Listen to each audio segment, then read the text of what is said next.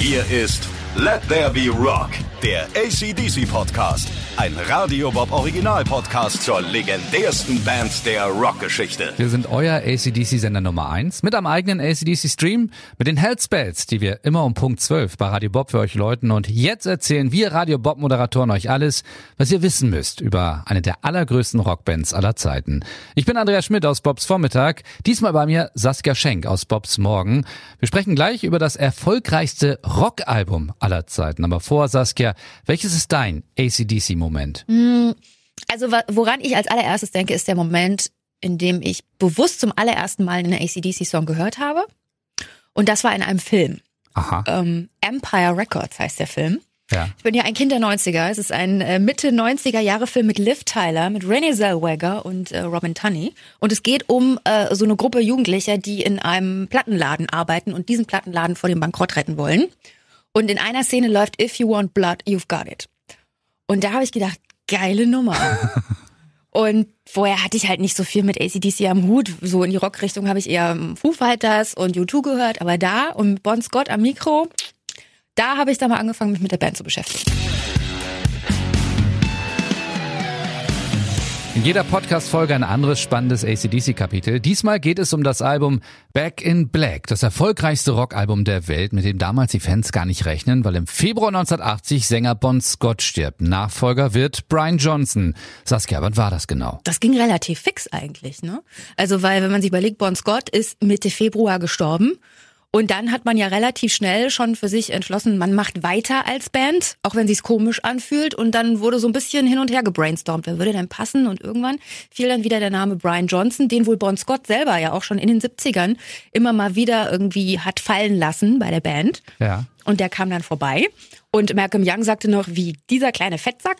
Und dann hat er aber vorgesungen, äh, Not Bush City Limits von Tina Turner, der erste Song. Und ich glaube, da, da war es schon geschehen um die Band und sie haben gemerkt, der passt einfach zu uns. Ja, man muss dazu sagen, er selber war, glaube ich, ziemlich verarmt. Ne? Der hat irgendwelche anderen Jobs gehabt. Der hat, Ja. glaube ich, äh, ja, mit Musik gar nicht mehr so viel am Hut gehabt. Jedenfalls hat er nicht geglaubt, dass er da noch eine große Karriere macht.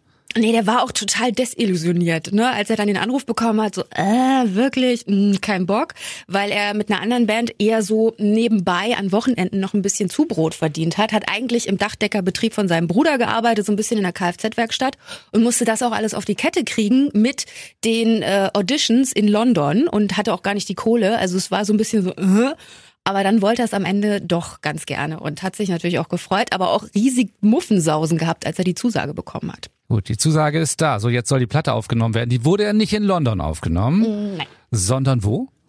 In äh, Nassau auf den Bahamas.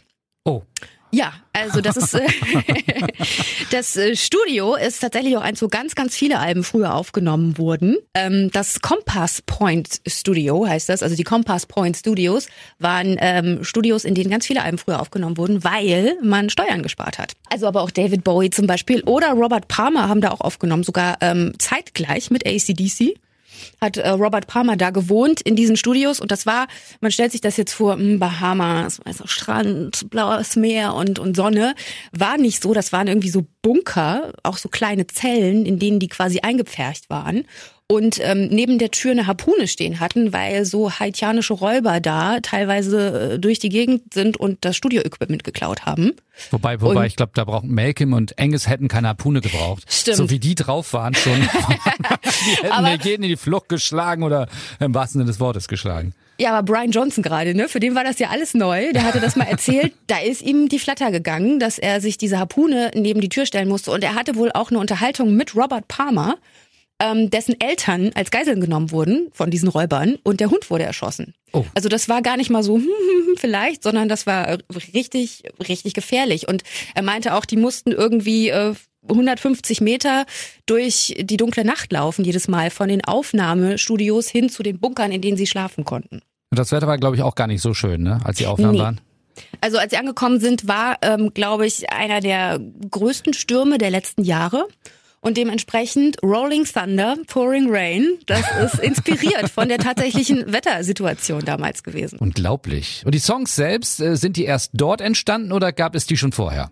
Also die haben äh, die Texte größtenteils da geschrieben. Sie hatten zwar schon so ein paar Riffs, also das Back in Black Riff gab's schon, bevor sie ähm, nach Nassau geflogen sind. Das hatte Malcolm irgendwie einfach so als Eingebung gehabt, hat es Angus vorgespielt und meinte so, was meinst du? Ich weiß nicht so genau.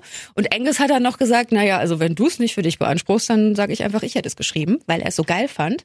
Ja. Und ähm, der Titel vom Song stand halt schon, aber der Rest noch nicht. Und dann hat sich Brian tatsächlich als neuer Sänger rangesetzt und geschrieben. Der erste Song, äh, You Shook Me All Night Long. Er wurde, glaube ich, auch zu verdonnert, dass er die Texte ja. schreibt, ne? Ja, genau, er sollte. Er hat ja auch so, so einen kleinen, so ein bisschen anzüglichen Humor, nicht so wie Bon Scott, aber so ein bisschen.